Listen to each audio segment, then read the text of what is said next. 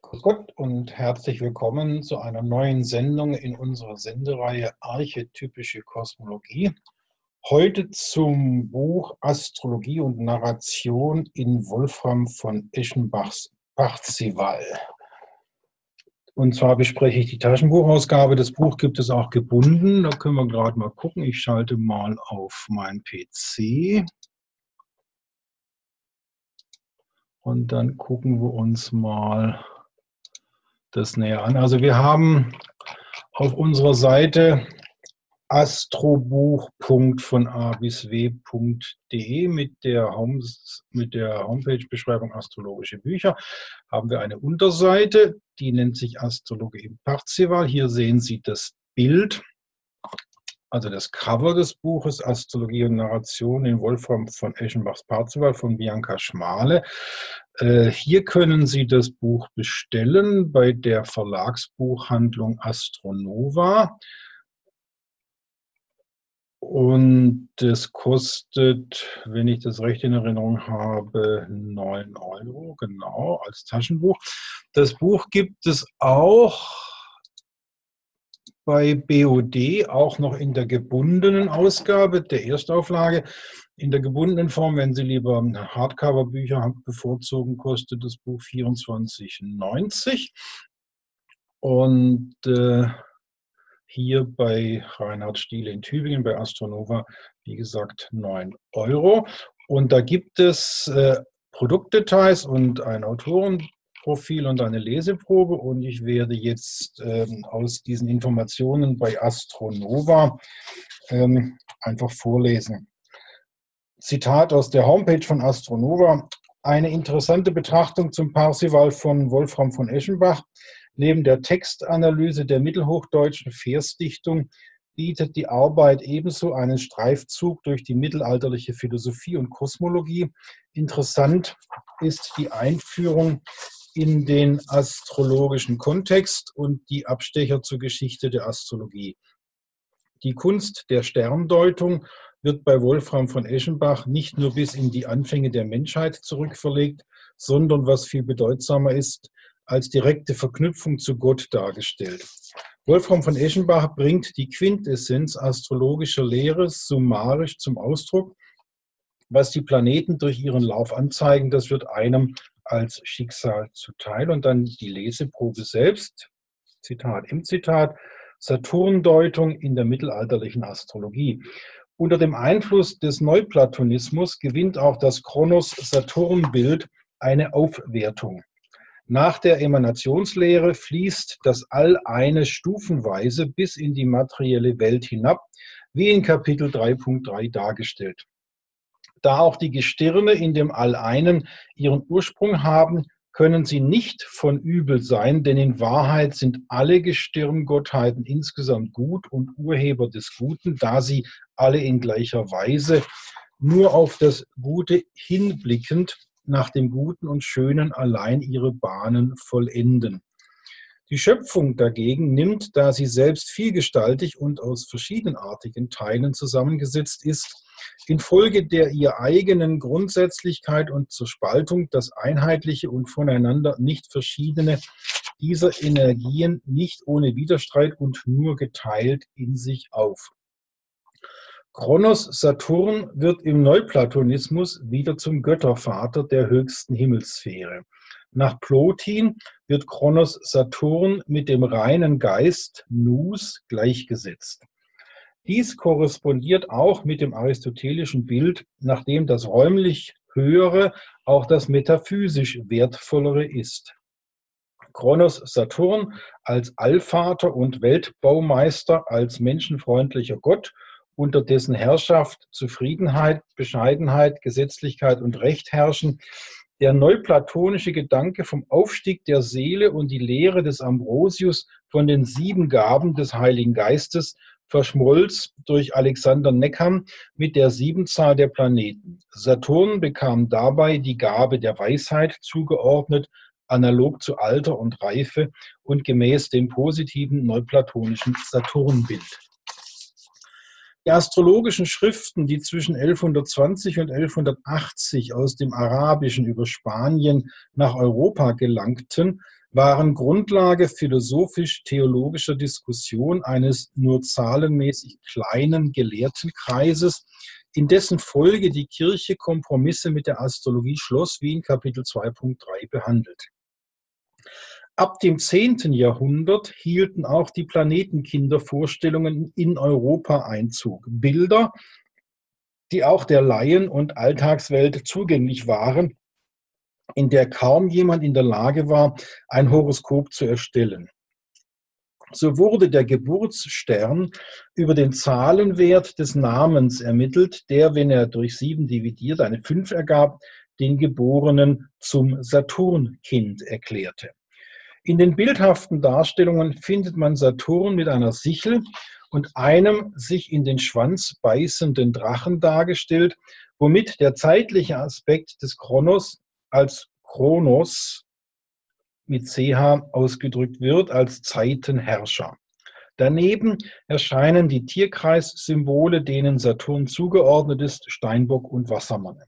Als Saturnkinder finden sich Leute, die Acker- und Landbau betreiben, Gerber, Steinmetze, Geldzähler, geizige Wandersleute, Alte, Gehängte, Gefesselte, Versehrte, Gebeugte sowie wenn auch vereinzelt Geometer und Philosophen. Die bildlichen Darstellungen Saturns gingen aus den literarischen Überlieferungen hervor. Bei Abu Mazar findet sich so das traditionell düstere Bild Saturns. Seine Natur ist trocken, kalt, bitter, heftig, rau, schwarz und dunkel. Abu Mazar weist hin auf die Werke des Ackerbaus, des Landbaus, des Besitzes von Landgütern, auf Arbeiten an Ländereien, Bauten an Gewässern und Flüssen, auf das Abmessen von Dingen und Teilen von Ländereien, auf Vermögen, Reichtum und Geiz, aber auch auf bittere Armut. Er verweist, der Saturn verweist auf lange Reisen und Abwesenheit, Verbannung, Fremdsein, auf Einsamkeit und Ungeselligkeit, auf Verharren auf einem Wege, auf ein in sich zurückgezogen sein, auf Haft, Gefangenschaft, Fesselung, auf ein hartes Leben, Bedrängnis, Enge, Verlust, Todesfälle, Verwaistheit, auf alte Dinge, Großväter, Väter, Kreise. Saturn wird aber auch mit den Eigenschaften der Bedächtigkeit, Besonnenheit, des Verstehens, Prüfens und Erwägens, des Denkens und langen Nachdenkens und der Aufrichtigkeit in Verbindung gebracht. Und gleich daneben findet sich das genaue Gegenteil. Bosheit, Gewalt, Tyrannei, List, Betrügerei, Treulosigkeit.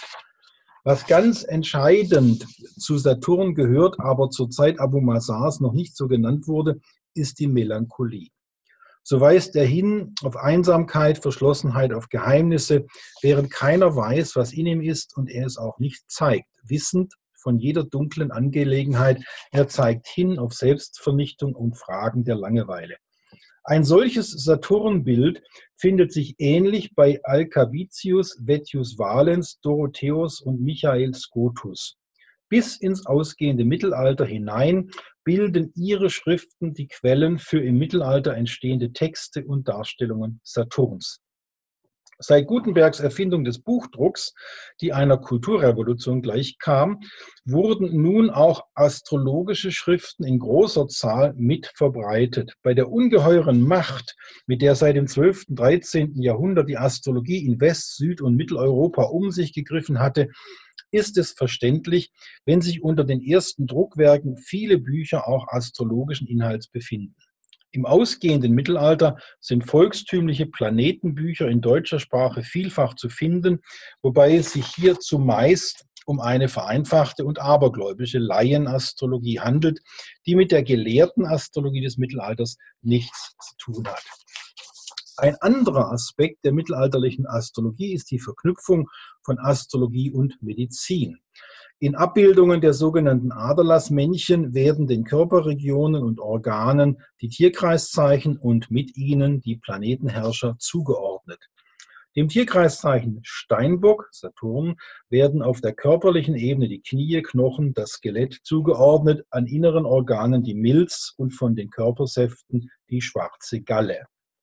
Wolfram von Eschenbach hat zu gedruckten und deutschsprachigen Texten keinen Zugang gehabt, da diese erst nach seiner Zeit entstanden sind. Das Saturnbild aber war in Quellentexten oder mündlicher Tradierung präsent.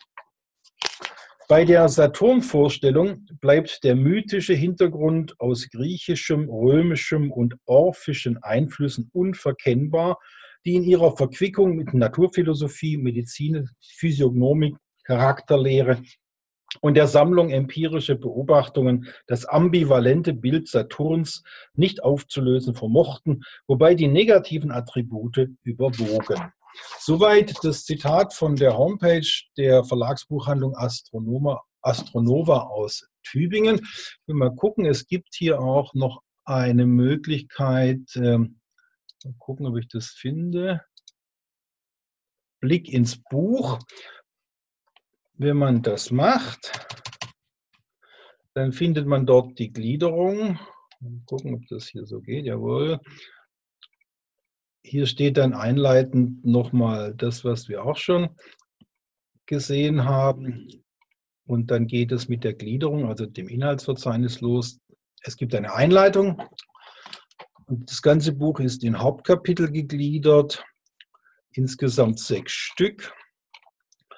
Und nach der Einleitung mit den Überschriften astrologischer Exkurs, die hellenistische Tradition, die arabische Tradition, dann Astrologie und Christentum mit den Unterkapiteln frühes Christentum und Rezeption der Astrologie im frühen Mittelalter, Rezeption der Astrologie im Hochmittelalter, dann das dritte Kapitel interkulturelle Wissensvermittlung und mittelalterliche Denkbilder mit den Unterkapiteln die spanisch-arabische Kultur, die mittelalterliche Kosmologie, die mittelalterliche Philosophie, dann viertens Saturnbilder, 4.1 Saturn Kronos in der Antike, 4.2 Saturndeutung in der mittelalterlichen Astrologie, 4.3 Saturndeutung in der modernen Astrologie und 4.4 Saturn und Anfortas.